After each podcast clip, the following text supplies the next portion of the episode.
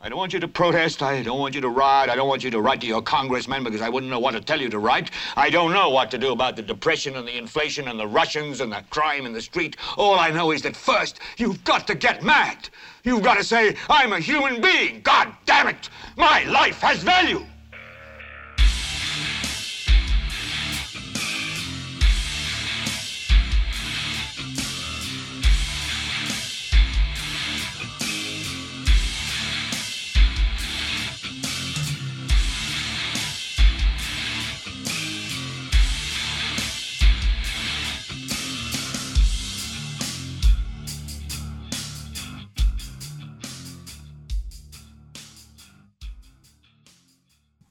¿Qué tal, gente? Esto es Gelbete con ustedes, Gelbete para Libertad Podcast, con ustedes Carlos Rodríguez Duzán y está de vuelta mi hermana Diana Rodríguez Duzán. ¿Qué me dice, Mae? Buenas noches, buenas noches. Un placer estar nuevamente aquí. Estamos de vuelta. Mae, Miguel me dijo que la vara sonaba mejor cuando usted estaba que cuando yo estaba solo. El muy. El Qué mentira. Sí, obviamente. Más buenísimo con más. Ah, qué bien. Daniel, más. El, el, voto de confianza de Miguel. Ah, bueno, gracias, gracias. Gracias, Mike, por su voto de confianza. Aquí trataremos de, de entretenerlos un ratito. Este, bueno, para explicarle a la gente, bueno, yo les había dicho con el, el programa que hice con, con Miguel duró, mae, creo que duró dos horas. Así, nos emocionamos con la jugada. Eh, pero bueno, yo les había dicho que este iba a ser el último programa del año y el último, digamos, podríamos llamarlo de, de la primera temporada, aunque no se ha llevado un, un calendario que digamos exacto. Uh -huh. Pero, ¿por qué la última temporada? ¿Pero qué es el tiempo? ¿Qué es el tiempo? ¿Cuál es, ¿Qué concepto el tiempo en el 2020? Sí, y es que esa es otra vara, madre, porque está el fenómeno de que uno siente que el año se fue rapidísimo, como todos los... Madre, vea, después de los 17 años, a uno todos los años se le van rapidísimo. Pero al mismo tiempo, en este 2020, a uno se le fue el año rapidísimo, pero al mismo tiempo siente que las cosas que pasaron en enero, febrero, madre, fueron hace meses, si sí, es que años sí. de años. Mira, sí. cuando pasó Tabara, eso no fue hace como tres años, no, weón, fue a principios de este, uno fue. Sí, no, sí. A mí me costó mucho, digamos, lo que vamos a hablar hoy, como, como pensar en ciertas cosas que yo hacía. ¿Eso pasó este año o el año pasado? ¿Cuándo pasó eso? Uh -huh. o sea, dificilísimo. Por eso sí. el tiempo, qué concepto. Ma, es que sí, se desbarató todo nuestro concepto por, por, el hecho de que nos encerraron. Bueno, yo ya estaba, yo ya vivía encerrado, pero el concepto de que a todo mundo lo encerraron como que nos desbarató ese uh -huh. concepto de tiempo que teníamos. Eh, sí. Bueno, lo que había dicho es que este va a ser el último programa del año y el último de esta primera temporada porque me va a tomar eh, todo enero para trabajar en un podcast sobre la historia de eh, la nueva ola de heavy metal británico. La historia, el desarrollo, las bandas y toda esta vara, eso toma tiempo cosa que debía haber hecho este 2020. Pero madre, le fui dando largas y le fui dando largas y le fui dando largas. Y al final no, no, no, salió. Entonces, para la próxima temporada, en febrero, cuando vuelvan los podcasts, el primero, eh, me estoy poniendo ahí, ay, madre, la triste meta de tener que sacar esta vara para febrero, que salga el de eh, metal británico. Y también, bueno, lo, medio lo había discutido con usted y esa segunda temporada, después de eso, voy a tratar de meter muchísimas más entrevistas, o sea, jalar más gente, uh -huh. más gente con la cual quiero hablar más de temas. O sea, claro. yo me había puesto a pensar, eh, y es, lo, ma, le digo a usted si, yo no sé qué le parece, pero yo me había puesto a pensar, puede, el podcast se puede convertir, digamos, en un espacio en el cual yo traigo gente que piensa completamente diferente a mí y tratar de hacer algún tipo de debate que en parte suena entretenido, pero digamos, suena muy entretenido para el oyente, pero no para mí. Porque, aunque vea, de, debe ser mae, vaciloncísimo y es un chingue eh, tener debates con libertarios. Eh, pero, mae, la verdad es que yo quiero aprender de gente. Y en debates, digamos, con gente que nada que ver con los, la línea de pensamiento de uno, cuesta mucho que uno aprenda porque uno está sentado en un debate, es a, a, ganarlo. Sí. ¿Entiende? A, buscar, a buscar la forma en dejar callado al oponente, en buscar la forma en aplastar el argumento del oponente. Entonces, uno aprenderá mucho de debate con el tiempo. Sí. Pero como persona, ideológicamente, uno no aprende mucho. Entonces, por eso me fui más por el lado, no, man, es que yo lo que quiero es hablar con gente, aunque no piense igual que yo, pero quiero hablar con gente de la cual yo quiera aprender algo. Entonces, esa es la idea para la segunda temporada, es meter muchas más entrevistas de esas. Ya tengo un par de personas pensadas también. Y también seguir metiendo eh, programillas más entretenidos para sentarnos a hablar de películas o de música igual, porque más solamente, solamente es, eh, temas de adultos, qué pereza, joven. sí, sí, hay que, hay que hacerlo variadito. Sí, sí. Entonces, bueno, ese es, e, ese es el anuncio para, para el próximo año. Eh, el programa de esta, este último programa lo queríamos hacer vaciloncillo. Eh, sí, más o menos vaciloncillo, porque queremos hablar de las cinco cosas. Hemos tratado de restringir nuestras listas, seguimos con las listas, ¿verdad? cinco cosas que nos, que nos ayudaron a sobrevivir este 2020. Entonces, excluyendo todo eh, que movimiento político o reacción política, o sea, cosas que hicimos nosotros, en los cuales pudimos participar de una manera más personal, más, pues no íntima, porque íntima suena como guácala. Eh, pero usted sabe a lo que me refiero, joven. Sí, sí, sí. Entonces, eso lo que, eh, de eso, eso vamos a compartir con ustedes hoy, a ver, a ver qué tal. Eh, y si quieren ahí en los comentarios nos dejan que, cuáles fueron las cosas que los o las motivaron a, Mae, a no meterse un carro, pasar el, el, tubo de. Yo no sé si todavía se puede con los carros modernos, mae. y si alguien tiene el lujo de tener una cochera solo para ellos, ¿verdad? exacto. Hay que tener mucha plata hoy en día. sí, exacto. Más, hasta para suicidarse con clase hay que tener plata. Para, para, irse de manera así sutil, linda, bonita, dormidito, hay que tener plata también. Exacto. Ay, no, quedar que se convirtió todo de una sola vez. Mae, justo hoy me estaba viendo, me encontré un canal en YouTube, pero YouTube fue uno, no lo puse en mi lista, pero YouTube fue una de las razones del por qué he, logrado mantener mi, mi sanidad y es, digamos, mi contacto, mi contacto al mundo. No me pasé a TikTok nunca, no pude, o sea, no, no puedo. Wow, yo he perdido muchas horas de mi vida en TikTok, ¿qué? Yo no, no, no pude, no pude. O sea, yo lo vi, vi un par de horas y digo, no puedo. O sea, yo simplemente no, ya estoy muy viejo para estas cosas. Hay cosas que hay que dejar pasar y que lo disfruten. Es que usted es generación X, digamos. Eso es de la generación X. Sí, entonces ya es como, no, no, pude. Este, ah, bueno, no, lo que, le, lo que le voy a decir es que eh, hablando de temas dark, justo eh, me encontré un canal de un británico en YouTube muy vacilón, más videos de como unos 10, 11 minutos explicando ciertas cosas. Entonces me lo topé porque estaba el más explicando eh, el impacto de la gaseosa en Estados Unidos. Entonces el MAE de una manera muy vacilona cuenta cómo se desarrolla la Coca-Cola, la Pepsi, cómo mercadean la vara y todo.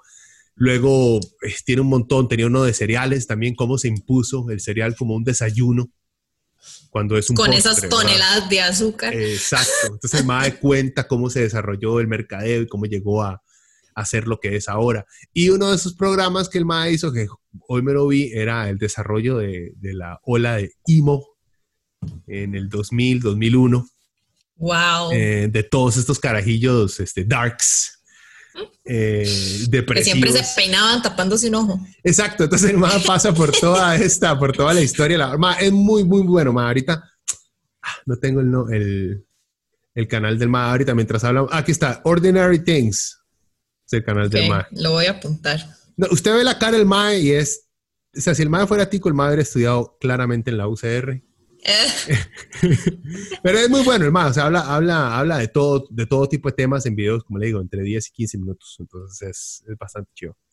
Em, bueno, entonces, lo que queríamos hablar, digo, son cinco cosas que nos mantuvieron con sanidad, Entonces, aparte, no, por ejemplo, pasamos por la idea, también queríamos hablar, yo, yo había hecho en años pasados, cuando estaba con, con Eric en Amauta, había, lo que hacíamos cada año era como una lista de las noticias que más habían afectado. Y más, hubiera sido una pérdida de tiempo porque hubiera sido COVID, COVID, COVID, COVID. Este, elecciones gringas, eh, quiebre económico, o sea, nada. Fuck, my. Y, creo que todos hemos estado demasiado conectados con las noticias. O sea, yo creo que no hay una sola persona que no sepa de esos temas ya. o sea, es como que creo que estuvimos demasiado tiempo pendiente de las noticias todos. O sea, al menos al principio de la pandemia, en las, hasta las conferencias de prensa de Casa Presidencial, todos estábamos sintonizados. Entonces, tal vez cambiar un poquito el tema Sí, sí, sí, por eso, por eso. Entonces, bueno, bueno, sin, darle tanta vuelta al asunto. ¿Cuál es mi primer, mi primer, esto es sin orden algunos, no simplemente algunas de las cosas. Bueno, voy a empezar por el más, el más obvio. Dime, música. Eh, el, metal viejo eh, fue el que me mantuvo cuerdo durante todo este año, escuchando, como, como al principio de año saqué el la autopsia sobre qué era el heavy metal, el heavy metal clásico, el de sus inicios. Entonces, obviamente, tuve que sentarme a escuchar bandas desde 1960 en adelante. Y no solamente, eh, obviamente en los 60 no había metal metal. Entonces, en los 60 tuve que escuchar este, desde rock psicodélico, eh, rock blues, hasta obviamente cuando gente como The Rolling Stones este, empezaban a hablar de, sus, de, lo, mucho que los había influenciado el blues, obviamente tenía que ir atrás y empezar a escuchar blues también. Entonces, ese, digamos, ese, toda esa investigación de escuchar música fuera de lo, porque hasta el año pasado, yo escuchaba metal contemporáneo todo el tiempo, que el nuevo disco de tal banda, y de vez en cuando eh, regresaba en el tiempo al 2005, digamos ya eran mis viajes en el tiempo. Y de vez en cuando, cuando con algún compa comentábamos de lo, bueno que, que, había sido para muchos Led Zeppelin, yo, puta, no he escuchado tanto Led Zeppelin, entonces ahí volvía a escuchar Zeppelin o Sabbath. Pero este año fue, no, yo por mí mismo voy a ir año por año buscando cuáles fueron los discos más pesados que salieron ese año, escucharlos y ver cómo era la vara para, digamos, la excusa fue el podcast. Pero hasta hoy, digamos, me he mantenido, porque tengo una biblioteca de, de música obtenida por medios que tal lo mejor Spotify no esté muy contento, eh, pero que es mía, o sea, que se va, se, va a internet, no hay problema, puedo seguir oyendo música. La verdad es que lo que iba a decir es que seguí oyendo música y ahorita estoy por el año 1985, en el cual ya el metal se ha convertido, ha pasado, ya pasé por heavy metal clásico, por heavy metal, digamos, o rock psicodélico, a heavy metal clásico de los 70s. Eh, ya pasé por la nueva ola de heavy metal británico, porque uno va oyendo, entonces se va dando cuenta que ya en el 85 ya el heavy metal británico, su auge, fueron nada más como tres años. Y ahora lo que estoy oyendo son los inicios del thrash metal y del death metal. Entonces escuchar bandas y una semana, pero esta era ir escuchando ese cambio paulatino de pesadez, digamos no solamente pesadez, sino, y, uno también lo puede ver en las portadas de los discos, cómo se van haciendo cada vez más fantasiosos, más, más violentos, al mismo tiempo que la música se va acelerando poco a poco. Entonces, digamos que yo me levanto todos los días, eh, ahorita estoy en vacaciones, gracias a Dios, me levanto todos los días a trabajar y una de las formas para aislarse dentro de la propia casa es ponerse un par de audífonos y mae, escuchar música mientras uno contesta correos y bretear lo que tenga que bretear. Entonces, ahí me ha ayudado mucho a irme, porque me meto, digamos, ah, voy por el 85, ¿por qué letra voy? Voy por la O. Entonces, por ejemplo, hoy escuché Onslaught, Power from Hell, un disco lanzado en el 85, Trash Metal, con inicios de Dead. Overkill, una banda ahora legendaria gringa, pero digamos, su primer disco fue en el 85, Field of Fire. Ayer me escuché Megadeth, el primero de los más, Killing is My Business. Y también, eh, bueno, pues escuché Creator, Endless Pain, que también salió en el 85. A lo que voy con todo esto es, aparte de que me ha dado un, un olor a viejito cada vez más fuerte, porque... No lo hará naftalina. sí, mae, o sea, y veo a cada rato en las páginas que uno está suscrito y todo, como, oh, tal banda que uno, que a mí me gusta, más sacó disco nuevo, ah, ma, ahora, ahora lo voy a escuchar. Y no, ma, no puedo oírla porque tengo que escuchar el tercer disco de Pantera, eh, que sacaron en el 85, el segundo, creo que no me acuerdo. Entonces, como que es esa vara que me siento yo en un viaje, he estado en un viaje durante todo un año por el metal y como le digo, ma, apenas voy por el 85, madre. Es que eso era lo que estaba pensando, o sea, eh, han pasado, ¿qué? Nueve meses desde la pandemia, desde que el lockdown, digamos, que nos encerramos todos y que el mundo se paralizó. Y apenas va por el 85, es como, wow.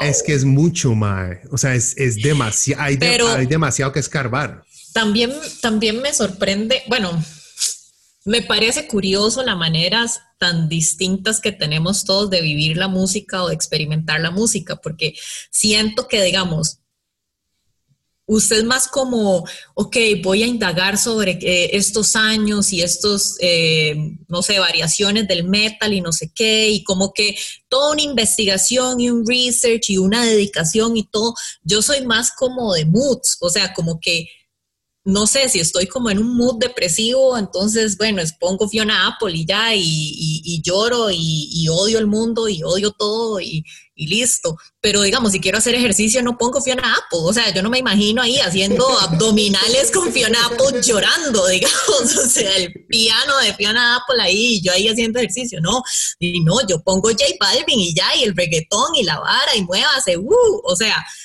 como que es de moods la vara y, también, o sea, si quiero recordar un poco de las épocas en las que fui feliz, no es que ahora sea miserable, pero digo, las épocas en las que uno era joven y sentía como que, como que se comía el mundo y como que esa rebeldía y esa vaina, entonces pongo héroes y pongo, o no sé, pongo Bumburi para sentirme sentimental, melancólica, qué sé yo, o sea, como que es una vara más de mood, de cómo me siento hoy, o sea, y también creo que la música me ayuda también a concentrarme algunas veces cuando estoy trabajando, si estoy haciendo algo que no sea, digamos, escribir, sino que sea algo como más mecánico, como que si yo pongo música, siento que las cosas fluyen mejor.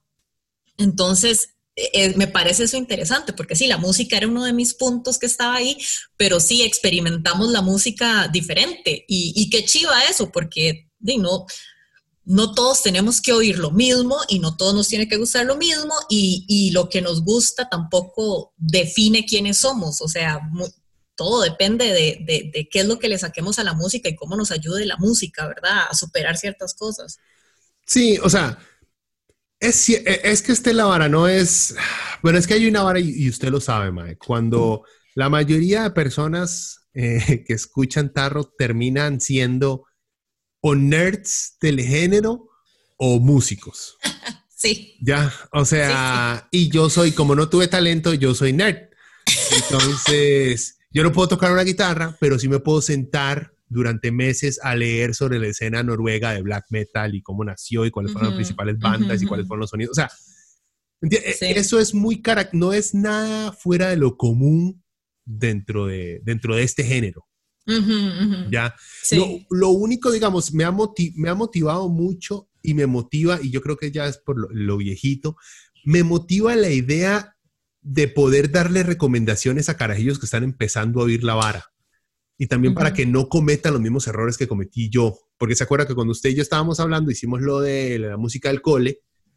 Durante, durante esas dos semanas que teníamos que preparándonos para ese podcast, yo me empecé, empecé, volví a sacar todos los discos de Oasis, Héroes, Soda, Caifanes, eh, hasta Gandhi volvió a oír. Lo que dice usted, esas, esas épocas doradas de adolescencia, y empecé a darme cuenta de varas que digamos, por ejemplo, en, en, mi época, en mi punto más alto metal, digamos que en el 2004, 2005, cuando empecé con la primera Leviathan Magazine, yo me acuerdo que daba cierta vergüenza admitir que uno había escuchado otras cosas que no fueran metal. Ya. y ahora, entre más rock uno se hace, uno hace, no mames, vale picho. O sea, hay varas muy, muy buenas. Pero. no eran metal digamos, usted al menos pudo superar esa, esa, esa etapa y ahora lo ve como, bueno, de ya, o sea, yo he escuchado otras cosas también, pero siento que hay mucha gente como que todavía se cierra a eso y, le cuesta eh, admitir que tal vez le gustaban ciertas otras canciones que no necesariamente tenían que ser de su género, digamos, predilecto o del género con el que se identifica. Y, y me acordé a un tweet de Randall Rivera que oh hizo sobre Bad Bunny, porque Bad Bunny fue el artista ah, más escuchado en Spotify. Y Randall entonces sale diciendo con que de ahí la juventud prácticamente, ¿verdad? ¿Qué nos espera en el futuro con esta juventud que solo escucha Bad Bunny? Y yo digo, ¿qué? O sea, ¿qué tiene que ver una cosa con la otra? O sea, el más, el más estaba siendo sarcástico, pero, pero alguien con unos gustos musicales también. Yo dudo que él haya estado siendo sarcástico, porque Randall el sarcasmo no te lo maneja muy bien. pero digamos, o sea, yo creo que también él, él siempre le ha tirado mucho como al reggaetón y siempre que él habla dice que el reggaetón esto y el reggaetón lo otro. Y la verdad es que, o sea, el reggaetón también tiene una historia muy interesante. O sea, el reggaetón salió de barrios este, de muy vulnerables de Puerto Rico, de Dominicana, de lugares latinoamericanos. O sea, ¿por qué tenemos también que rechazar ciertos movimientos musicales porque sentimos que son como ahí, como guacala, como uy, no. O sea, también es interesante ver de dónde vienen esos ritmos y de dónde viene esa música y por qué a los jóvenes les gusta tanto. O sea, es que también como que yo siento que simplemente rechazar algo por rechazarlo y sobre todo alguien que seguramente tiene una discografía de Arjona, o sea, como que yo digo, a ver, amigo, yo no te estoy criticando tu Arjona, ponelo lo que quieras, pero digamos, ¿qué tiene que ver que la juventud y el mundo se vaya a ir por un abismo porque bailan Bad Bunny? O sea... No, yo estoy, estoy con vos, o sea, vea, ya hemos hablado de esto, Randall es, eh, de estos eh, extraños idiotas empoderados, o sea, eh, pero no lo estoy defendiendo, lo único que estoy diciendo es que sí, yo estoy con vos. Todos deberíamos tener la libertad y respetar el, digamos, los diferentes gustos musicales. Sin embargo, y no lo digo por el reggaetón, lo digo por, eh, no sé, porn grindcore, por ejemplo. Eh, hay cosas que son mala música, ¿ya? Eh, porn grindcore es mala música. Tiene toda una mística detrás del por qué se hace así, sí, sí, sí, pero buena no es. O sea, mi punto es, este. Mi punto es este. Randall no sabe qué es buena música. Pero ese es el asunto, como que quién define qué es bueno y qué es malo. ¿Por qué, ¿Por qué hay que definirlo? Eso, o sea, eso es muy personal. Digamos, eso, eso es depende. Como todo el, es como el arte, es que es como el arte. Sí, exacto, es, algo muy subjetivo, es muy subjetivo. Entonces, no podemos hablar de buena o mala música, podemos hablar de buenos músicos o malos músicos. O sea, yo, yo, yo, creo que sí podemos, pero corremos el riesgo de afrontar críticas al no tener tal vez el conocimiento técnico del decir esas cosas. O sea, si sí, es que, por ejemplo, para nuestros tatas, para nuestros tatas, el grunge era una pésima música. Qué mala música, horrible. ¿Qué es ese ruido? ¿Qué es ese espanto? O sea, ¿qué? ¿Por qué están cantando así? ¿Qué son esas distorsiones? Eso no tiene como melodía. ¿Qué es eso? O sea, encuentra como algo malo a, a lo que le gusta a la generación más nueva y entonces lo definimos como mala música o como qué es eso lo que escuchan. Bueno, hablando de, de, todas estas cosas, también me vi Rompan Todo, el documental este de rock en español, y también ahí se demuestra eso, como digamos, lo, cómo nació el rock en español y cuando nació era visto también como inmoral, como feo, como guácala, como que eso solo lo escuchan los hippies marihuanos eh, que no tienen futuro. o sea, como que, ¿verdad? Tenemos que también tener esa perspectiva. No, e, existe, como le digo, este, no estoy siendo abogado de, de Randall, para nada. Pero. no, no creo. No, no, o sea, yo, yo también lo vi, pero por eso. Y sí tiene razón usted que el MA también no entiende muy bien lo que es sarcasmo, porque me recordó mucho su tweet de cuando en Brasil unos francotiradores de la policía mataron a un mm. MAE que tenía secuestrado a, unos pasajeros en un bus y el MAE puso que así se deberían tratar las cosas en Costa Rica con los sindicatos. You know, what the fuck? O sea, yo sé que no, no fue, es, es la vara. Twitter Randall no fue sarcástico. Él estaba tratando de hacer una analogía. Lo que pasa es que no tuvo la sensibilidad para comprender que una analogía con alguien muerto, asesinado, no se debería hacer cuando se habla de medios o sindicatos. y más siendo de derecha, haciendo ese tipo de analogías, es típico, típico derechista que lo que quiere hacer es mandarme escuadrón de la muerte a matar sindicalistas, ¿verdad? O sea, sí, lamentable ese tweet. Lo que quería antes de, antes de pasar, porque, bueno, usted también puso la música. Sí, Entonces, antes de terminar, este, le voy a tirar, vea, le voy a tirar un par de, de disquillos que yo escuché este año. Usted me puede tirar artista, no tiene ni siquiera que ser tan específica. Eh, bueno, dos, bueno, lo principal fue esto. A mí antes de empezar en este trip de vieja escuela, a, mí no me gustaba Deep Purple. Y en este trip me ha gustado Deep Purple lo que he escuchado hasta el 85, porque tiene muchísimo más discos los más. Entonces yo he escuchado Deep Purple de los 60 hasta el 85, digamos. En el 85 no sacaron un disco, creo que fue el año anterior o, el 83, algo así. Bueno, en fin, ahora me gusta Deep Purple. Y no me gusta porque muchos, o sea, ven lo técnico y que John Lord en el piano era el sema era genial. No, no, o sea, porque me gusta, le agarré el toque y, madre, qué buenos, estos discos son buenísimos, son pesados. Eh, obviamente le, me gustó muchísimo más Led Zeppelin, pero me decepcionó al darme cuenta que los más, más plagiaban en puta las primeras de sus canciones. Madre. Eh, Sabbath me sigue gustando, no me gusta más que antes, eh, más bien me los este, ¿cómo se dice? Eh, ya, ya, no los veo tan altos como antes porque he escuchado varias de sus producciones que uno hace y más, se quedaron cortos en esta y en esta otra. Mm. Me encantó Rainbow con Ronnie James Dio. Quise, eh, me enamoré muchísimo más de Motorhead. Le, encontré algo de respeto a Kiss, a pesar de que Gene Simmons sea una porquería de ser humano. Eh, ACDC, es cierto, todos los discos son exactamente los mismos. este odio Rush, odio Rush, la banda canadiense, canadiense de, rock progro, que dicen metal progro, que se hizo famosa por un par de películas de Hollywood. Y esa es como una banda de culto. sí, pero ma, yo ah, odio Rush. Ma, el único disco que hasta ahora me ha gustado es el 2112. Es todo. Y lo tolero. O sea, pero el resto, man, no puedo con Rush, man, no puedo con Rush. Me encantó Uriah Heep, me gustó mucho Tim Lizzy, lamentablemente el man murió de sobredosis también. UFO, Blue Oyster Club, o sea, en fin, es, un viaje, digamos que en el tiempo, pero uno se siente muy añejo. Ya cuando termina uno hace, madre, falta pucha, vuelve a Naftalina. Exacto, exacto. pero, digamos, esas fueron, ah, bueno, eh, madre, Metallica le debe todo a Diamond Head todo se lo debo a Diamond Head, si no es que Metallica le copió todo el hijo de puta primer disco, Lightning to the Nations, que sacó Diamond Head, todo se lo copió Metallica estos maes. Eh, porque uno escucha ese disco de una todos los riffs de Metallica están ahí, todos, mae. Y uno hace, holy shit, mae, es un robo asquerosísimo. Eh, descubrir, ya las conocía, pero las escuché más en serio. Girl School, creo que la primera banda de heavy metal de doñas eh, que había, muy buenas estas maes, todavía siguen hasta ahora. Lemmy, las amaba, y si a Lemmy le gustaba una banda, ma, era palabra de Dios. Eh, ¿Qué más? No me gusta Ozzy como solista, que es como, una, un sacrilegio decirlo, ma. Y bueno, de todo este viaje dejé por fuera, tengo que meter porque pienso hacer un podcast también, es de eh, glam metal. Entonces no he escuchado Mondly Crew, que está ahí en la época, no me he sentado a escucharlo. Wow, wow el glam metal. Ya con solo que tenga la palabra glam.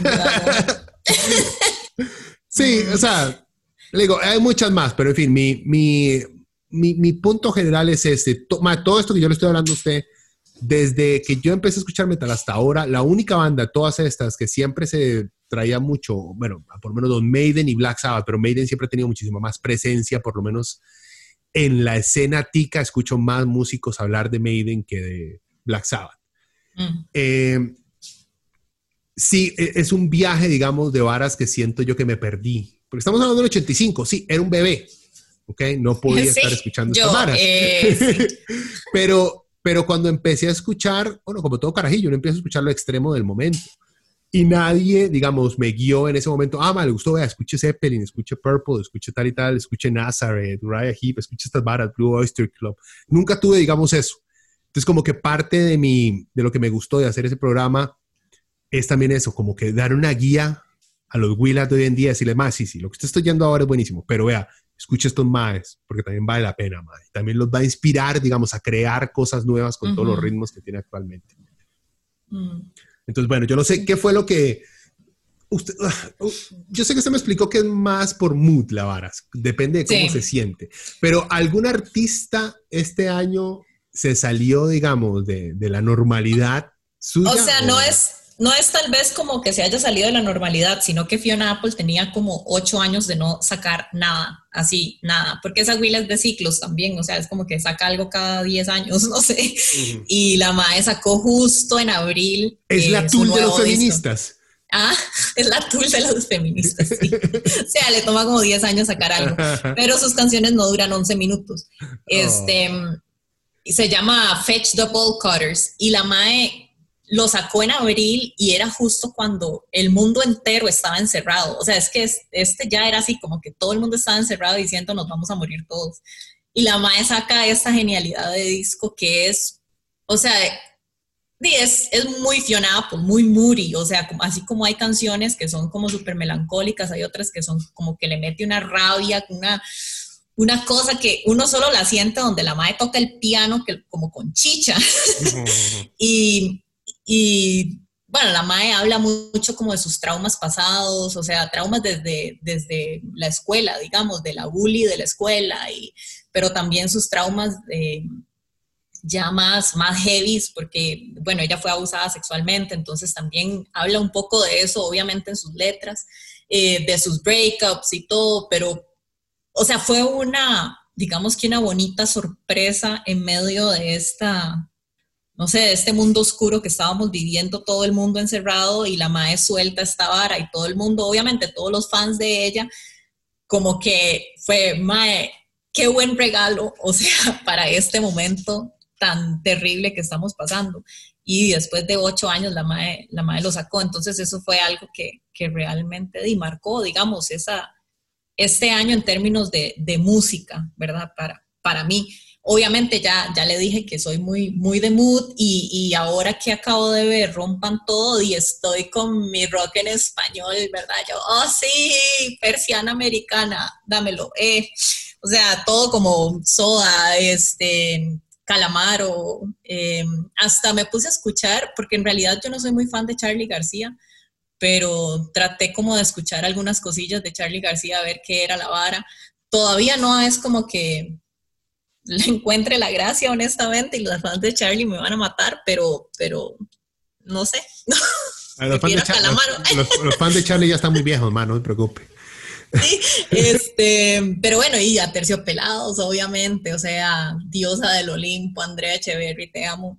Este, entonces, di como que sí, es muy de mood y de lo que, lo que esté viendo que me recuerde algo, entonces voy directamente y y lo pongo en, Spotify. Sí, gracias también por las aplicaciones que nos han ayudado a sobrevivir esta pandemia y así podemos pasar al otro punto. Sí, eso, eso le iba a decir lo último para cerrar lo de la música. ¿Cómo, ¿Cómo, cambió los años anteriores? Yo, había visto que la mayoría de gente y revistas en línea lo que hacían era su lista de los mejores discos de X género, Y género en global, cuáles fueron los mejores lanzamientos del año. Y este año lo que vi fue las playlists de Spotify lo más escuchado de Spotify, según tales maes, la lista más oída en no sé qué, ya no discos, sino piezas y listas más, más escuchadas. Que se nota también el cambio, ¿verdad? Generacional tan fuerte, que ya venía desde antes, pero como que hasta ahora impacta el mainstream, por así decirlo.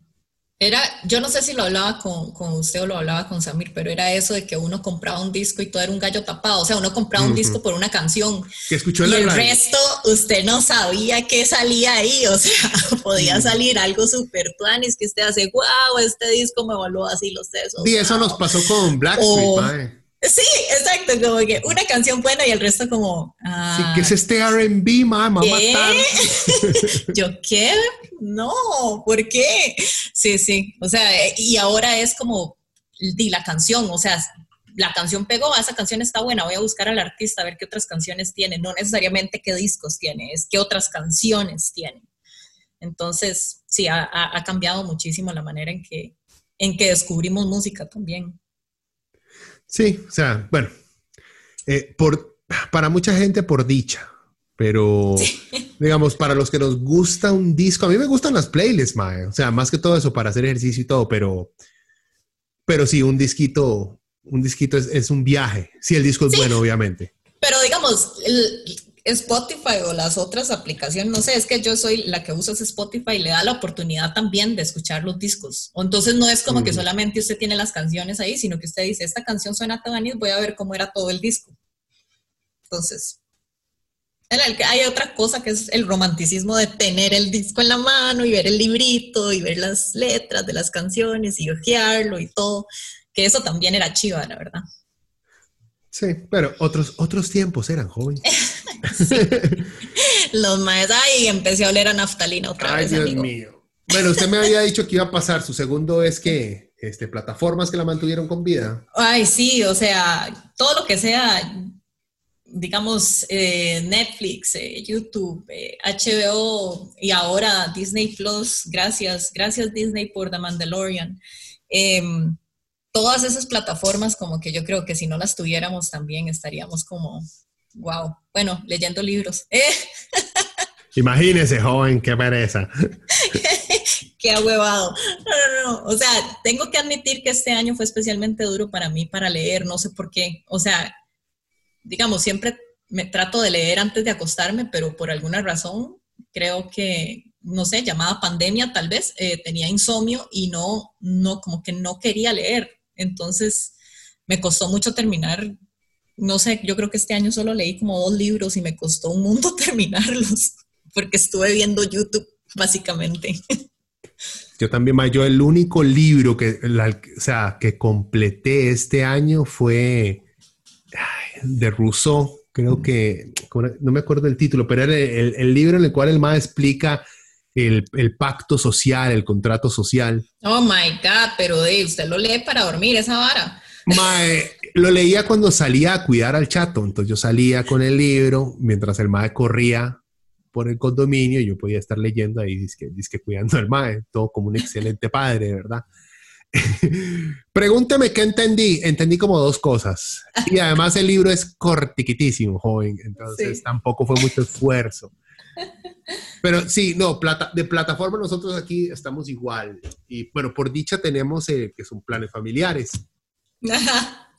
tal mal lo compró, entonces nos dio un código, entonces también podemos accesar, entonces estamos ahí, ah, así está bien, así podemos tener todas esas huevadas y no tenemos que invertir. Sí, sí. Pero yo no vi tantas series este año, y a mí me costó identificar como las series que vi, por eso que le digo del tiempo, qué concepto tan abstracto el tiempo, porque yo decía, esa serie la vi el año pasado este año, o sea, esa serie la terminé de ver este año, porque, digamos, una serie que me encantó y yo sé que tal vez la gente hace, ay no, pero ¿por qué eso? Bojack a Horseman o Bojack Horseman. me la han recomendado, pero nunca la he entrado. Es tan buena, o sea, es que es un humor bastante acidito y como que al principio uno no entiende por qué, por qué hay personas, pero también hay animales y todos son como, o sea, como que conviven como si fueran personas, los animales. O sea, obviamente es la historia de un caballo que tiene un problema de alcoholismo,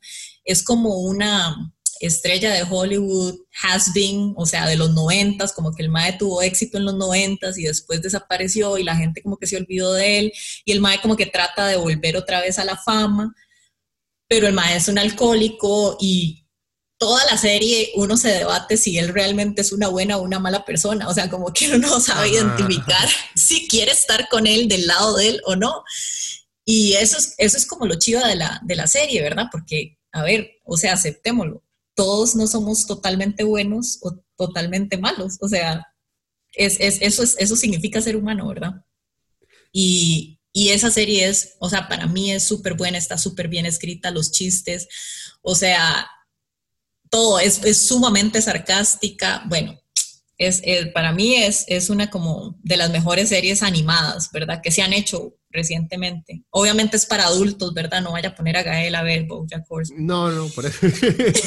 no, eh, lo que he visto es varios, varios maes en canales en YouTube que hacen, digamos, eh, filosofía pop, por así decirlo, hablar de Bojack Horseman y recomendarlo y todo. Entonces, tal vez le entre. Es que, ¿saben ahora por qué todas estas? Pues yo también me puse a pensar series y todas estas varas.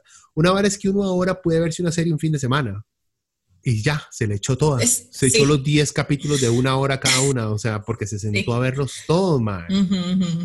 O sea, sí, Mandalorian, igual que usted, me gustó. No, no soy súper fan de Star Wars, pero Me gustó. Sí, es que yo, a mí sí me encanta Star Wars, todo lo que tenga que ver con Star Wars. Me genera como también una nostalgia, ¿verdad? Porque era algo como que le gustaba a mi tata, entonces yo también como que me empezó a gustar.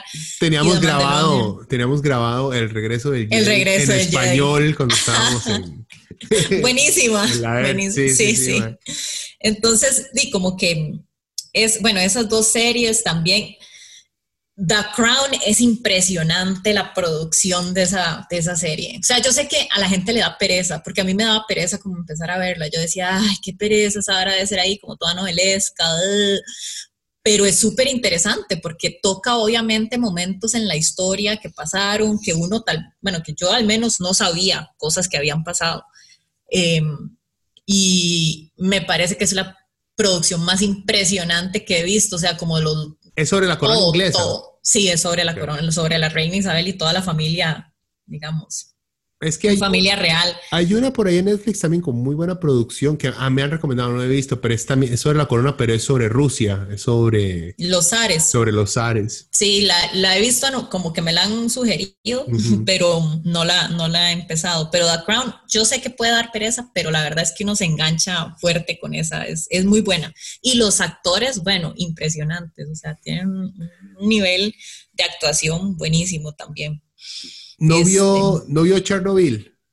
Sí, muy buena. esa cayó justo cuando estaba en plena pandemia, en su pico más alto, ma, y sale Chernobyl. Y ma, yo la veo y excelente. La ¿En serio fue este año? Yo pues, sentí que yo la vi este año, pasado. Yo la vi este año. Ah, puede ser que usted la haya visto en media pandemia, pero yo creo que esa salió ah, el año pasado, pero es muy buena también, sí. Chernobyl. Es impresionante como todo el, como la cagada. O sea, es que qué.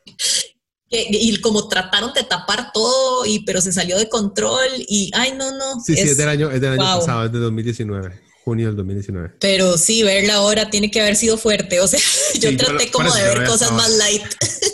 Yo lo vi ahora y encajaba perfecto, ma. Cómo empieza todo tranquilo, si no se preocupe después. El mundo se va a acabar, joven. Básicamente. Básicamente. ¿Cuál más vio? ¿Qué otra serie? Este, ¿qué otra vi? Ah, bueno, Good Girls también sacó una temporada ahora en pandemia, pero Good Girls ya tiene creo que tres temporadas. No sé si se la ha visto. Es de unas, digamos que como amas de casa de suburbia eh, que se meten o sea, todas las tres son amigas de la infancia y las madres se meten, o sea, tienen como problemas financieros, como que una madre casi que está en quiebra, el negocio del marido, la otra trabaja en un supermercado y bueno, con costos le alcanza, ¿verdad? Para comer, la otra este, es esposa de un policía y la señora trabaja como haciendo uñas y así, entonces la hija tiene como un problema eh, médico, así súper fuerte, no sé si es como que ocupa un trasplante o algo así y las madres se meten a robar un supermercado porque necesitan la plata. Entonces dicen, no, no, o sea, un supermercado, nadie, nadie va a saber, ¿quién va a sospechar de nosotras? Y las madres se meten a robar y se roban plata, pero era plata de una organización criminal que estaba lavando plata en el supermercado. Entonces se meten así, pero de hondo en el hueco criminal más terrible. Y lo de las madres, en lugar de tratar como de salir de la vara, o sea, las madres más bien empiezan a aprender del negocio del lavado. Entonces, di, ya se meten de lleno y, empiezan a lavar plata a ellas y todo. Y como son, digamos, la líder del grupo y el cerebro del, del grupo es una mujer blanca, eh, de clase media, con una casa muy linda y unos hijos muy lindos y un matrimonio perfecto, entre comillas. este, entonces nadie sospecha de ella y la maes, o sea, juega esa carta de Karen cada vez que la mae se ve en peligro, digamos. entonces... Llámeme al supervisor, joven, por favor. Sí, exacto. Usted me está diciendo a mí, una mujer blanca de suburbia, me está llamando criminal.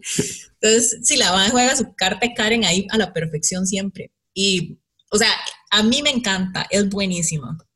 La verdad, esa, esa fue otra que también, en Netflix está también esa. yo no sé, bueno, yo vi una que era de sobre el, coco, Literalmente el coco. Yo, el coco.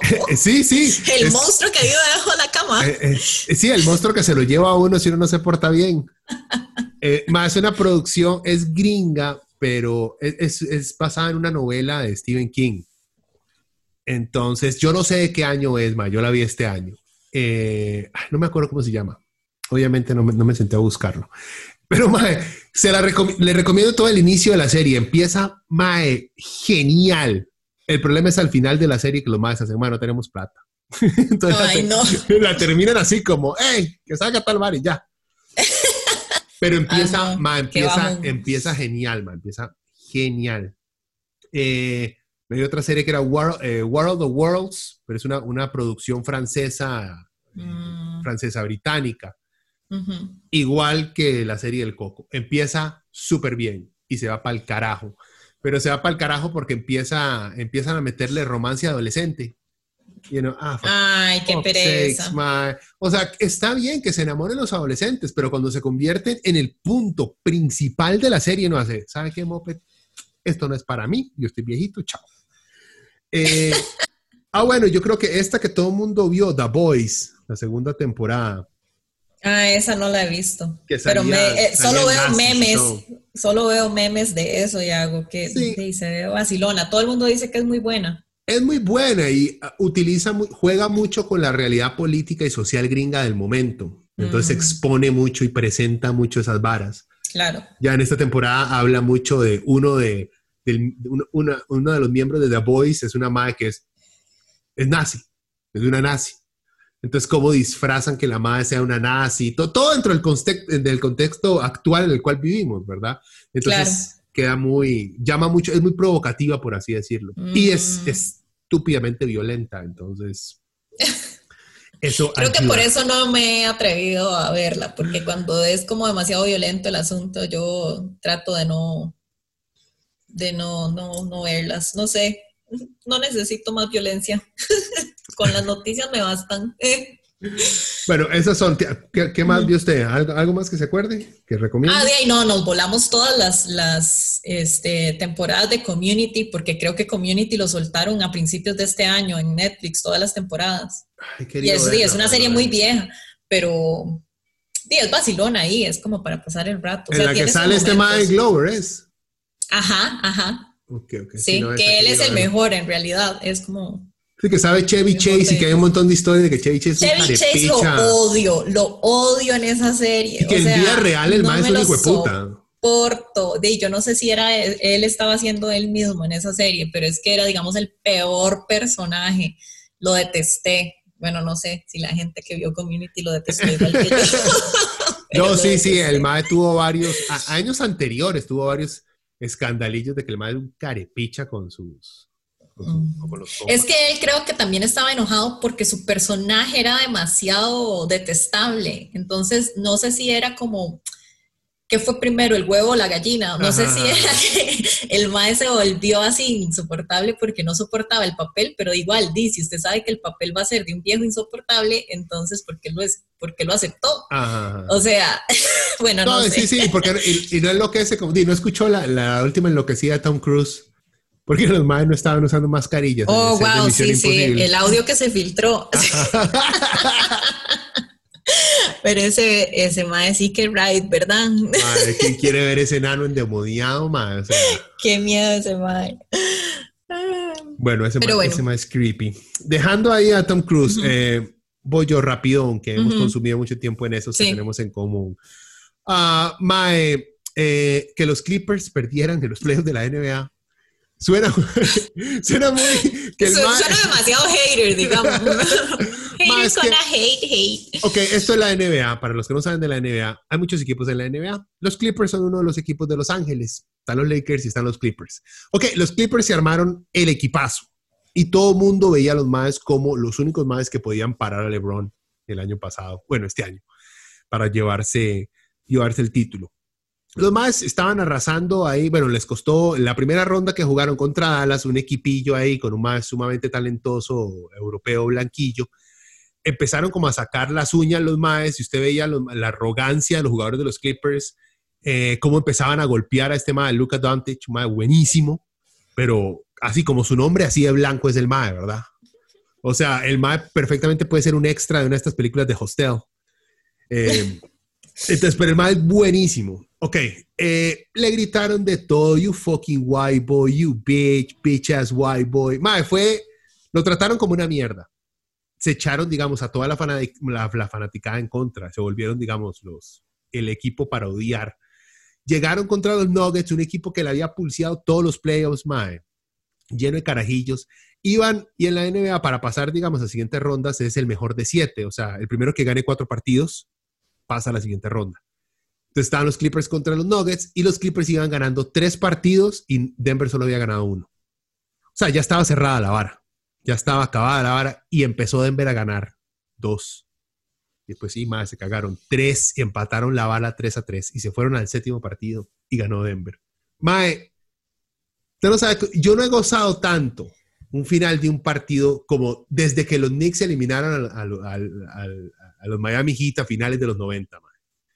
O sea, es, ese goce que uno hace, tome, hijo de puta, mae, qué rico, mae, ojalá llore, llore, papillo, llore, llore. Tome por hijo de puta. O sea, son esas varas, mae, se siente rico porque cuando usted ve al bully carepicha perder, mae, es un sentimiento tan delicioso, mae. o sea, entonces, eso, eso me mantuvo cuerdo este año. Ma, es justicia, es justicia divina. Te dio vida, te dio vida. Es que ya le dije, es justicia divina, mae. El equipo con más talento y todo, pero jugando de vivos, hablando mucha mierda, más, haciendo faltas y todo, ese fue el que perdió. ¿Me entiendes? Le da una esperanza en la vida. Los carepichas no ganan, Mayro. Qué bien, madre, qué bien. Ojalá fuera así siempre. Sí, es que por eso es que, por eso es que sabe tan rico. Cuando pasa. Que ese fue oh, otro de mis, motivos. Para mí, eh, los podcasts, o sea, creo que em, el escuchar otra gente hablar de, de, temas diferentes y todo, como que uno se siente acompañado, o sea, es decir, no es que no esté acompañada porque estoy con Samir, pero digamos, es escuchar como otra gente conversando de otros temas y, como que uno siente que están aquí en, la casa de uno hablándole a uno. Entonces, eh, no sé, esa fue como una de las cosas que me mantuvo viva. Me gustó mucho un podcast que hizo Hernán Jiménez, eh, que estaba específicamente enfocado, digamos, en cosas como la gente está viviendo la pandemia. Se llama La Madriguera. Y es como, me pareció súper chiva porque el MAE combina como el humor, pero con, la sensibilidad. Entonces es de eso, que uno se ríe, pero a veces le da, se le hace como un nudo en la garganta y no sé, es, me pareció súper bueno, solo son como cinco episodios, creo, no es, no es mucho, pero, pero me pareció como súper, súper bonito que lo sacara también en un momento en que todos estábamos encerrados, en que todos necesitábamos como eso, como, como sentir la empatía, como sentir que hay otra gente que está sintiendo lo mismo que uno en este encierro, eh, pero también reírse un rato de, de las cosas que, que, le pasan a uno en, en, la pandemia. Entonces, ese se los recomiendo si, si no lo han oído. Eh, y otro que me gustó mucho es de una historiadora que se llama Diana Uribe. Obviamente se tenía que llamar Diana, ¿verdad? este. Te tiraste tu vida, mija, te la tiraste. Este, Diana, usted se tiró su vida.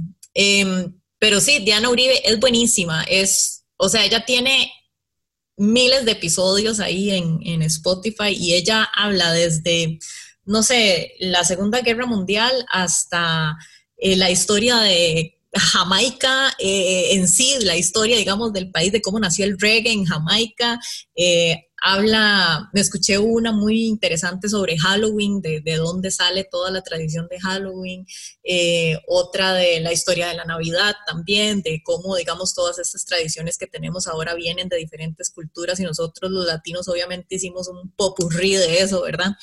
Em, y ¿Cuál otro? Bueno, eh, Today Explained me gusta mucho, me gustaba mucho, especialmente cuando estaba iniciando la pandemia, porque era todo como la explicación del virus, de cómo funciona el virus, de qué es lo que los científicos han descubierto, o sea, todo eso al principio, ¿verdad? De la pandemia. Ya ahora tal vez no, no lo oigo tanto, pero es un podcast cortito, o sea, son como episodios de 23 minutos, 25 minutos y explican una cosa específica o en particular, en una entrevista como gente experta en el tema. Entonces, es, ese también creo que lo tienen en versión, digamos, video, así en Netflix. Em, pero ese es, ese es muy bueno también. Esos son como, bueno, eso y, y, The Young Turks ya en lo, en lo más político, pero... Pero usted, usted, usted, escucha el, el, podcast de los maes. ¿De The Young Turks? Sí. Sí, o sea, yo los a veces veo los videos o veo en vivo, digamos, el noticiero, pero como a veces no lo veo en vivo, me da pereza porque es como a las cuatro y media, cinco de la tarde que los madres lo pasan en vivo, me oigo el podcast al día siguiente, o sea, me oigo el audio, digamos, del show. Ese y el de mm, John Aidarola, que el MAE hace The Damage Report. Sí, sí, Ese me gusta, me gusta más que el, que el noticiero, digamos, regular, porque el MAE también siempre lleva invitados, el MAE también tiene como un humorcillo ahí Sí, y siempre al final, siempre al final de la semana hace como la persona basura de la semana.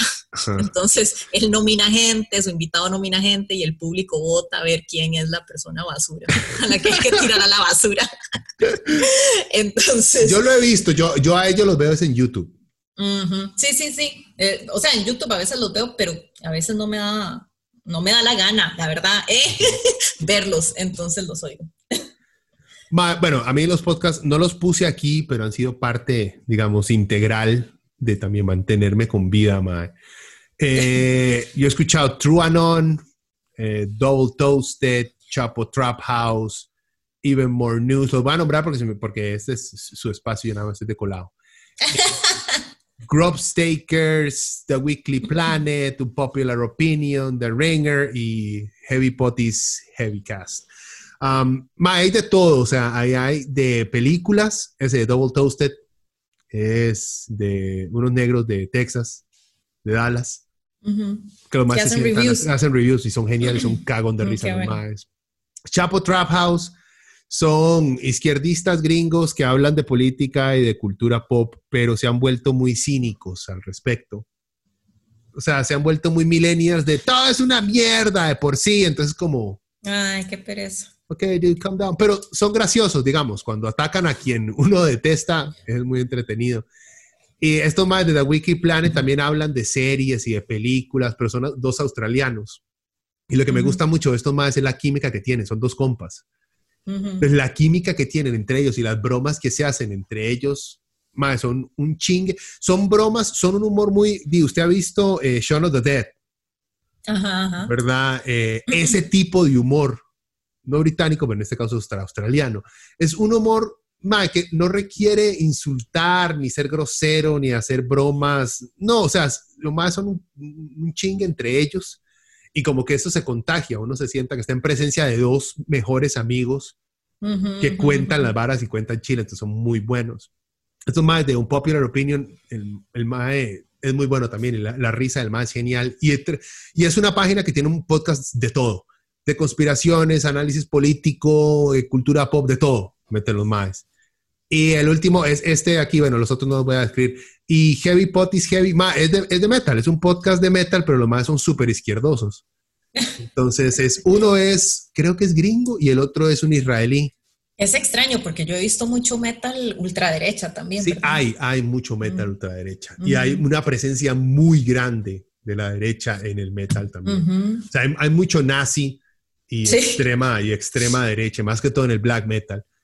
Eh, que eso es otro podcast que hay que hacer. Pero bueno, estos nomás son, estos nomás son buenos porque hablan, hablan de política como hablan de música y hablan de la política de las bandas. Y el israelí, ma, tiene este acento israelí, ma, que es un cagón de risa, ma. Porque como habla, usted se, usted se imagina la película esta de, de, de Adam Sandler, que el ma hace de Don't Mess with the Sohan. Ay, sí, pero es que yo las películas de Adam Sandler no puedo. No, no, pero es el acento, nada más. O sea, es como, como la imitación de la vara. Pero bueno, esos son los que yo constantemente estoy escuchando. Eh, Bueno, eh, seguimos. Uno rápido mío también. Mae, otra cosa que me ha mantenido con vida, ya le dije, hasta finales de noviembre, es el ejercicio. Eh, hasta finales de noviembre. Sí, no, ah, sí, no. Fecha de expiración. Y se lo pongo, todo el año estuve que saliendo a correr, eh, armé mis pesitas aquí, compré mis programillas en línea que me dicen cómo tengo que alzar las hueputas pesas para no romperme un brazo. Eh, y ahí le estuve dando, todo el año le estuve dando, hacía pausas una semana, digamos, y comiendo bien hasta noviembre, que digamos, me atacó, ahí fue cuando empezamos a hablar de, de ansiedad, me empezó a atacar la ansiedad fuertemente, madre. Y obviamente me di cuenta que era ansiedad, te digo, ok, madre, voy a volver a hacer ejercicio, porque también físicamente estaba exhausto. Claro.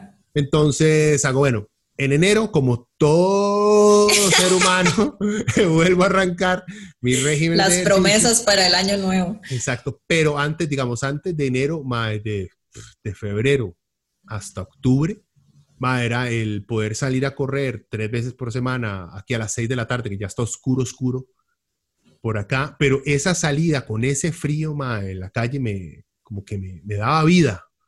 ¿entiende? y también en parte, digamos que mi ansiedad fue porque empecé a reducir esas salidas y las, y las empecé a pasar nada más a alzar pesas aquí en el cuarto. Ah, sí, no, jamás. Y mae, di, es estar en prisión, alzar pesas en prisión, mae, o sea, terminaré cansado, ¿me entiende? Pero no he podido votar nada de esa ansiedad, agresividad que uno siente porque no he, podido, no he podido salir. Sentir el viento en la cara un ratito, no sé. Ese, fue, ese, fue, ese fue mi error. Entonces, yo me entregué diciembre. Usted no sabe cómo he comido, joven no sabe cómo Pero es que, o sea, a mí lo único que me da consuelo es que todos vamos a salir así como con unos kilitos de más de esta, pandemia. Ay, joven, usted no era flaco. Era joven, era. Era, era. Bueno, todos los que hemos sido privilegiados de seguir teniendo un brete y poder pagar la comida que uno se la está comiendo, ¿verdad? Quiero aclarar, o sea, tampoco es que ya vivo así con una venda en los ojos y, ay, sí, todos hemos pasado igual. no, tampoco.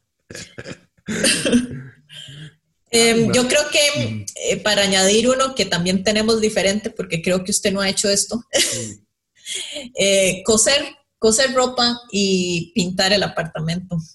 creo que me ha dado un poco de paz. Em, encontrar cosas que hacer, digamos, con las manos, o sea, como sentirse útil. Es decir, sí, yo todavía tengo un trabajo, por dicha, eh, y eso debería hacerme sentir útil, pero honestamente, o sea, estar sentado enfrente de una compu, por más que usted esté siendo útil y haciendo un brete, o sea, usted necesita como hacer cosas, no sé, no sé si será una vara ahí como media... media tener interacción social con el mundo es, es necesario, man. Interactuar con los objetos que tiene alrededor, que no sea solamente una pantalla, o sea, como que, no sé, agarrar una brocha y pasarle la brocha a la pared y, ver cómo va el tener que caminar de la parada a la oficina, del parqueo a su oficina, de su oficina a donde está el café y tener que hipócritamente decir, eh, todavía más. Eso, sí, sí. Eso lo mantenía uno con cordura, más. Exacto, exacto. O sea, como que, no sé, bueno, o sea, salir, ver gente, ir a un restaurante, qué sé yo, o sea, cosas básicas. Pero uno hace eso, más. O sea, uno sigue haciendo eso de que sale de vez en cuando a un mall. Yo creo que la diferencia es el estrés que uno siente. Exacto, sí, sí, hay como un estrés ahí que no, si yo voy a una tienda, yo es como ya, ya, ya compro, ya, no me toque, ay, ¿qué le pasa? Vea, ah, el metro, ah, distancia. O sea, como que uno se vuelve medio loco.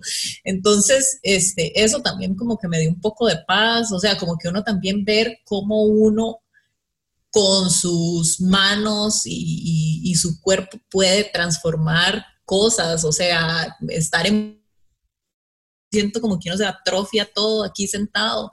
Entonces, eso me, ayudó demasiado, la verdad. Y, y, coser creo que se ha convertido en una de las cosas como que más me, me dan paz. O sea, como que yo siento que me, mi cerebro deja de estar totalmente ansioso, porque la ansiedad es como que el cerebro de uno no para, ¿verdad? No para, no para. Siempre hay algo en qué pensar, siempre hay algo de qué preocuparse, siempre hay algo que, que resolver. Entonces, creo que esas actividades como que me dan paz, como que hacen que mi cerebro se calme un poco y, encontré sí, eso que, que, yo creo que tal vez hasta después de la pandemia lo, lo, voy a seguir haciendo. O sea, bueno, no sé, no sé si voy a pintar toda la casa, eso es como demasiado, porque vieras cómo me dolían los brazos, ¿verdad? Eh, pero, pero creo que coser sí, sí, probablemente, o sea, eso sí, de verdad que, que va a seguir siendo algo que quiero hacer de ahí de aquí hasta que me muera, ¿verdad? Hasta que me muera, joven. es que uno no sabe, ¿verdad?, cuándo, cuándo se lo van a llevar. Cuando lo están esperando, más sí, esa es otra, ¿verdad? ah, bueno, di. Y para este, cerrar, mm. para cerrar, digo, ya, porque ya creo que nos falta solo un punto. Me quedan dos, pero son ah, rápidos. Ok. Eh, bueno, ma, di juegos de compu. O sea, por dicha, antecito de que cayera la pandemia, antes de que cayera la pandemia, yo tenía mi compu, a la cual mi tarjeta de video había muerto. Se quemó, simplemente se quemó, le digo, puta. Este, y estuve breteando con mi compu, era una compu buena, pero di, no tenía tarjeta de video. Entonces, di, estaba, digamos, de workstation nada más, solo para el break. Sí. Ante, madre, vea, así, una semana antes de que se viniera así el lockdown grande aquí en San José, logré comprar, armar y comprar mi compu nueva. Pero hace una semana que fui, yo para ir a recogerla tuve que hacer fila para entrar al local. Wow. Porque ya habían puesto la restricción, pero ya había hecho el pedido yo y todo, man. Entonces apenas me la dieron y entró el lockdown así fuerte, man. Entonces me dediqué a hacer un trip porque tenía, que tenía como, bueno, un año sin tarjeta de video más dos años sin prestarle mucha atención a juegos de video. Eh, a retomar primero, como todo viejito, a retomar juegos old schools. Entonces, volví a jugar Fallout 4, que salió en el 2016. No tan viejos, o sea, no tan Nintendo, ¿verdad? Eh, Fallout 4, XCOM, el 1, el 2. Eh, el nuevo, sí, el, el NBA 220, sí, sí, digamos que es el más nuevecito que he jugado joven. este, porque salió el, año, salió el año, noviembre del año pasado y lo compré porque estaba en promo. Me volví a jugar Resident Evil 1 y 2, que lo remasterizaron hace un par de años, pero lo remasterizaron. ¡Qué vintage! Más sí, Far Cry 3 y 4, que también son juegos viejos, y Borderlands 2, o sea, puros juegos by old school. Nada, nada, nada nuevo. Y traté de jugar en línea y mae, me meto a jugar en línea Call of Duty y es mae. Duro, duro 30 segundos y un carajillo o un mae de 55 años me balean dos toques mae. Y tengo que esperar un pichazo de tiempo para volver a entrar al puto servidor, ver qué hago, para durar 30 segundos y que me metan un plomazo en la UPA.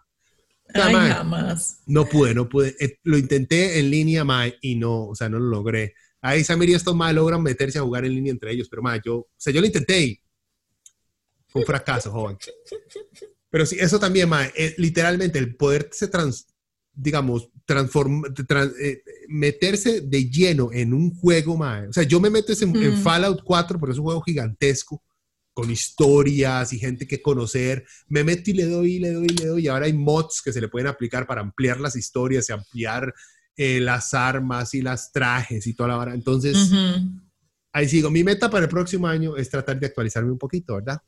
Jugar un par de, de jueguitos contemporáneos. para, para no ser tan boomers. Contemporáneos. Ay, bueno, es que yo así como que gamer no soy, ¿verdad? Entonces, mm, yo honestamente como que eso no puedo compartir mucho. Yo me quedé en los Sims 4 eh, y lo sigo jugando, lo sigo jugando cuando siento que mi vida no va a ningún lado. Entonces, y me meto a los Sims y en los Sims sí tengo plata y fama, entonces ¿No se acuerda un poco de confort. Cuando jugamos, cuando jugamos los Sims y se murió nuestra esposa recién casados. Oh, por Dios, sí, eso fue una mega tragedia. Y digamos, ¿qué es eso tan cruel? O sea, nosotros no sabíamos, nosotros no. sabíamos que eso pasaba. La madre muere quemada en la cocina, madre, what the fuck. Sí. como bienvenido a los Sims, y uno, ¿qué es esto? Yo vine a jugar algo lindo. Yo creo que lo estábamos jugando juntos, o sea, hicimos un personaje y los dos lo jugábamos. Es que no, eran como personajes predeterminados, creo que uno no los, o sea, como que uno los podía construir, pero creo que escogimos uno que se llamaba Bob y era como panzoncito y calvo y tenía una esposa lo más linda y la esposa se muere quemada cocinando y yo, what? Eso nos hace el patriarcado, ojito. Viven, como nacen, crecen y mueren en la cocina, joven. Sí, qué güey Sí, eh, no, ah, de ahí pasamos ya a ser un poco más psicópatas y crear piscinas, poner las escaleritas, hacer que el sim se meta, quitarle las escaleritas y verlos ahogarse, ¿verdad? Oh, yo no llegué a tanto. Yo no llegué a tanto, pero sí jugué Grand Theft Auto. Y me paraba en, los, ah, puentes en las noches a, recoger putillas y a llevármelas y luego, no, no les quiero pagar. Mm, sí. Y entonces, como, como todo buen jugador, sí. Qué lamentables instintos saca Grand Theft Auto. O sea, yo más bien era como, bueno, voy a manejar súper educadamente por estas calles y de repente venía aquel animal y me chocaba el carro y yo decía, ¿qué, qué? Lo perseguía. Vea, qué interesante esta hora. Por ejemplo, uno dice, sí, yo cometía femicidios en, en Gran Tefaro. soy una basura de ser humano y la otra más, usted es un carepicha. Yo perseguía a un malo, bajaba y le daba con un bate hasta matarlo. Porque me chocó el carro.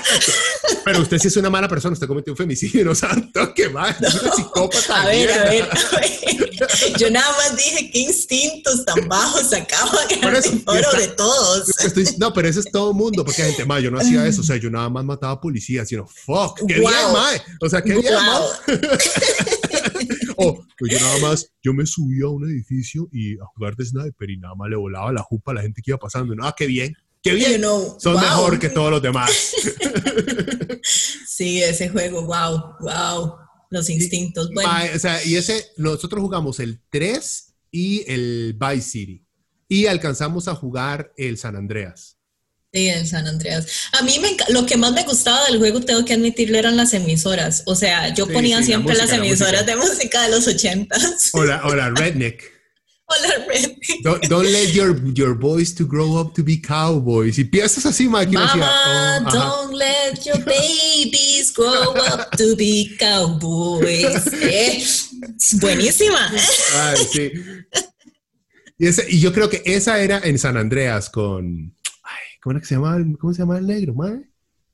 Ya se me fue el nombre del mae. No, no, no me acuerdo, no me acuerdo. Me acuerdo de Berseri. Pero era buenísimo. Berseri era el de. No hablaba. El 3. El primero no hablaba, en el 3 no hablaba. Y ya en Vice City ya hablaba y era, ay, este actor italiano que salió en, en Casino. sí, sí, que hasta se parecía, se aparecía físicamente y todo. Sí. muy bueno el mae. Qué buenos recuerdos. ya olemos a naftalina otra vez, amigo, porque eso fue hace mucho, mucho tiempo. De bueno, el último mío fue, Dima, yo tengo un carajillo de cinco años, o sea, cuatro que cumplió cinco años este año. Entonces, el comprarle un juguete al MAE, ver al MAE jugar con el juguete, uno jugar con el MAE de ese mm. juguete, o salir a darse una vuelta, hablar paja con el MAE. MAE, o sea, le ayuda a uno. Eh, se lo pongo así, en teoría uno debe dedicarse a criar al MAE, ¿verdad? Pero el MAE se ha convertido, digamos, en ese apoyo más aburrido. Eh, Maga, deja el súper. Ah, no quiero, mi tata que pereza. Maga, jale, jale. Y ya ese viaje de ir hablando tonteras con el Mae sobre, Mae, ¿usted quién cree que gana una pelea? Eh, ¿Los Maes de Paw Patrol o la Pantera Rosa?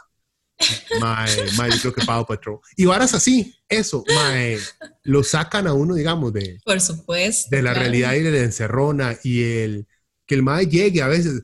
Yo creo que Hulk le puede ganar a Superman. Ajá, ¿Por qué? Porque el Mae es verde. Yo, ok, eso no tiene nada que ver, pero está bien, Mae. Es un buen punto.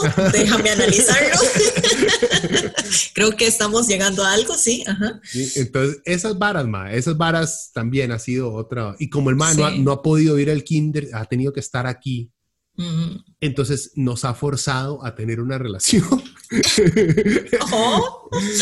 No, lo, digo por, por muchos tatas, digamos, en la antigüedad, que porque el brete era la oficina y tenían que trabajar 10 horas al día, y los madres no desarrollaban una relación con los hijos, madre, porque no podían estar ahí, no podían. Nosotros, lo único, digamos, lo bueno de esta fucking pandemia es que al encerrarnos con nuestras familias, para los que no son abusadores, este, nos ha, nos ha acercado más a conocer a nuestra familia, madre. Entonces, sí, digamos, eso nos ha ayudado a salir.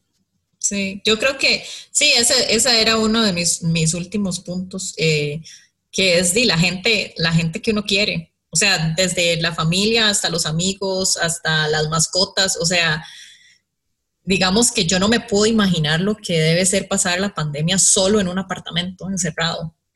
Eso debe ser muy difícil, o sea, sin ni siquiera tener una mascota, porque digamos, si usted está solo y tiene una mascota, al menos usted siente como la compañía, ¿verdad?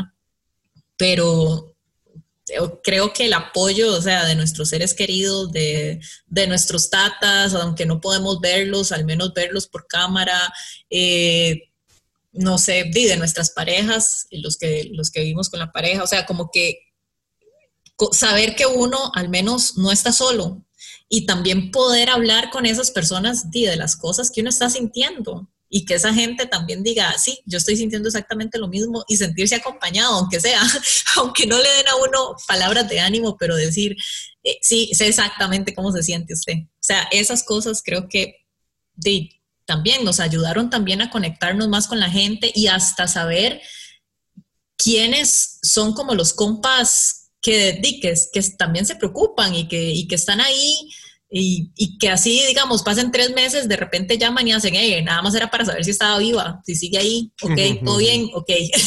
o sea, como que, no sé, esas, esas cosas creo que todos probablemente tenemos ese punto en nuestras listas, ¿verdad? Sí, o sea, ha servido para la cantidad de, matrimonios que terminaron divorciados durante este tiempo, más wow, supuestamente ha explotado. Sí, el, también forzar a la gente, forzar a gente que, tal vez ya no tiene una conexión eh, a, convivir bajo el mismo techo, también, obviamente, tiene otros. Pero en parte es bueno, digamos, aceleró, acelera el proceso. A muchos, digamos, si se divorcian ahora aún tienen tiempo de seguir o de retomar o de hacer nuevamente una vida. Viéndole lo positivo, tratando de ser súper positivo posible. Sí, sí, es cierto. es cierto. O sea, la convivencia a mucha gente nos unió más y a otros más bien les hizo darse cuenta que no podían seguir juntos.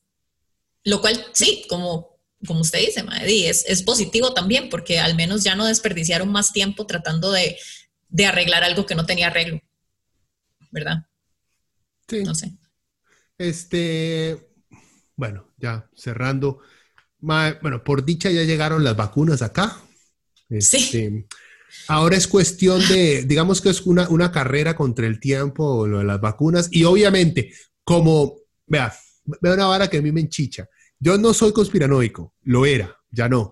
soy recuperado, digamos. Eh, pero vea esta vara, llegan las vacunas y lo que empiezan es, ya sale una nueva cepa, joven y esta cepa es más contagiosa y esta, y, ah, bueno, no es suficiente con solamente esta nueva cepa y hay otra cepa aparte de esta nueva que es diferente, que no es más contagiosa, pero sí es más mortal. Ah, perfecto. Y llega ah, Ajá, y luego llega CNN. Hay una enfermedad X que es tan letal como el ébola y se contagia tan fácil como el COVID. Y uno, joven, vea, nos están a punto de vacunarnos. O sea, cállate. Porque, ¿Por qué nos hacen esto? Y justo a final de año, pero es que digamos, todo el mundo está esperando como que el 2020 cierre con algo terrible, porque el año fue terrible. Entonces, como que todos estamos en esta emoción de las vacunas, pero también estamos como sospechando. como mm, no, no, no puedo simplemente sentirme totalmente feliz, porque este año ha sido tan, tan, tan pésimo. Madre, ha, sido muy mierda. Han habido, han habido este, eh, inundaciones y huracanes en Centroamérica. Y sí, o sea, en Asia, en Asia también. Ay, no, en todo lado. Pero, pero siento que no ha habido un evento tan catastrófico natural como, como años anteriores, digamos, como, un, como, como aquel tsunami. Sí, o como el terremoto en Haití. O el terremoto en Haití. Exacto, no ha habido un un, un, evento así heavy no ha habido, por dicha. Que esperemos que no lo haga, que no, que no pase, porque, o sea, ya ha sido demasiado, de verdad, 2020. O sea, ¿por qué? porque no, podemos terminar como en algo positivo, esperanzador, como las vacunas. Y, y esa es otra hora para nosotros. Y esta es otra cosa que me ha hecho pensar, digamos, yo creo que lo de la pandemia nos ha hecho reflexionar a muchos la fantasía que teníamos de, digamos, y muchos que vacilaban con el tema de, de apocalipsis zombies que en películas se ven entretenidas, pero que en la realidad eso significaría no solamente estar encerrado, sino sin, sin electricidad e internet. Entonces, yo no creo que los zombies llegarían a ser el problema, sino el canibalismo y el asesinato intrafamiliar sería muchísimo más, más peligroso que un zombie corriendo detrás suyo por la calle. Eh, bueno, no, ni siquiera me quiero imaginar algo así. No, y este año, bueno, una cosa buena fue que disminuyeron la cantidad de películas de superhéroes, gracias a Dios. Marvel se detuvo un poco. Sí, mae. O sea, a mí me gusta. Aunque dicen que ya salió Wonder Woman. Sí. Y, dicen que es malísima. eso me dio un bajonazo porque es que. Eso he escuchado. Yo quería como que fuera voy a ver. Mañana la voy a ver. Nos vamos a sentar en familia. Pero sí he escuchado que está, que está, Es que como que revivieron aquel Mae que supuestamente estaba muerto y no, no entiendo por qué lo tienen que revivir, no entiendo, no, no lo entiendo. con verlo en el trailer, oh, yo, no, fuck it, ya, este empezó mal. ¿Qué putas tiene que hacer este Mae aquí, Mae? O sea, ya, el Mae se sacrificó, déjenlo morir como un héroe, Mae. Pero ese es el asunto, como que también... ¿Por qué tiene que ella tener un, un, un solo mae de su interés romántico? Tiene que ser ese. O sea, porque Wonder Woman no puede, ser una cualquiera, mae. Usted no entiende. ¿Qué pasó con una mujer empoderada? No puede ser una Amazonas. No, hubiera sido muchísimo más valiente y honesto que la madre fuera lesbiana. O sea, la madre crece en una isla de solo mujeres, jóvenes. No, yo creo que sería más bien también interesante que hubiera sido bisexual, porque si nace en una isla solo de mujeres, probablemente tuvo relaciones amorosas y todo con mujeres, pero de repente de hombres y hace, wow, pero ¿qué es esto? Variedad, uh, o sea, ni puede ser, no sé. sí, es que el problema es que como esa vara está marcada a chiquitas y, y las mamás son las que mandan, es diferente si esta vara fuera mercadía a adolescentes o a mujeres. Sí, sí, ma, usted hace su una como le da la gana. Pero es Wonder Woman. Eso es para chiquitas. La idea son las chiquitas. Por lo tanto, no son las chiquitas, pues tienen que pasar la aprobación de las mamas. Y la cantidad de mamas este, feministas, empoderadas y progresivas ha ido aumentando, pero yo creo que no llega ni al 50%, madre. Sí, sí, eso sí es cierto. Entonces, eh, qué bajón. Eh, eso me acuerdo. No, de películas estuvimos mal este año, pero por dicha, por dicha le bajó un toquecito. hemos tenido como una pausa de, superhéroes, entonces como que... Tuvimos un respiro. Sí, sí, lástima y tuvieron que aplazar la, nueva película de Batman, pero... Con el mae de Twilight, ¿verdad? Sí, sí. Robert... Con Robert Pattinson. Pattinson. Pattinson. Pattinson. Sí, me, vi Tenet con el mae. Eh, ah, no es la mejor de Christopher Nolan. O sea, es entretenida, pero es innecesariamente confusa. pero es, chiva, o sea, es chiva, la película es chiva. Usted la ve así, wow, wow, madre, qué cool, ah, madre, ¿qué está pasando? Ah, madre, qué interesante. Usted la termina de ver y hace, ¿y por qué pasó? Madre, no importa, no lo piense mucho. no lo analice mucho. Exacto. Em, pero bueno, este, ¿algo más que quiera añadir, joven? No, nada más que este año va a ser difícil escuchar, ay, yo no olvido el año viejo, porque me ha dejado cosas muy, porque en realidad no nos dejó nada bueno. Oye, encaja más el Buki, ¿no? ¿Cuál es el, ah, Bueno, sí, pero cuál, no sé, el del año nuevo no sé, pero llega Navidad. Exacto, exacto, exacto. Y yo sin ti. Bueno, eso es dedicado a la vacuna porque todavía no la tengo. en esta soledad. o sea, e, este año está, este año más el Buki que, que una salsa. Sí, sí, una cumbia ahí, sí, sí. Lo siento. Bueno, yo quería cerrar entonces nada más agradeciendo, o sea, durante todo el año muchos compas nos han, nos han apoyado con un mensajito, con una sugerencia, con una crítica, más, con un like. O sea, como que eso lo, hace. Yo, hago esto, hicimos esto desde el inicio y cuando Diana entró también, más que todo para que nuestros compas nos oigan. Para tener un, contacto que teníamos, porque esto es algo que hacíamos mucho cuando estábamos en la U. Nos reuníamos todos en una casa a hablar paja durante horas. Sí. Y ya no tenemos eso. Cierto, sí. Entonces, en parte, o sea, nació para que los compas nos escuchen y también como un, digamos, como, como una forma también de practicar es de despolvar ese fucking título que saqué en la universidad que nunca, que nunca utilicé en ningún medio eh, de comunicación grande. Entonces, mae, para decir si soy periodista y hago periodismo, o sea, no será de estar detrás de los Periodismo independiente. Exacto, joven. periodismo de, de, emprendedor. Sí. Eh, pero sí, han habido mucha gente que nos ha apoyado, pero los que, digamos, los constantes que siempre están con un comentario, con un like, con un share, está de Chisco, eh, compa de Retro House, eh, Pura Vida, eh, compa Danilo, que también siempre está ahí, que con Danilo tenemos, o sea, formas de pensar políticas sumamente diferentes, ma. O sea, y, pero el MAE siempre está ahí. Entonces, también, no sé si es que el MAE nos escucha porque le gusta enchicharse que yo lo hago, yo tengo que admitirlo. Yo a veces escucho gente que detesto solamente para putearme.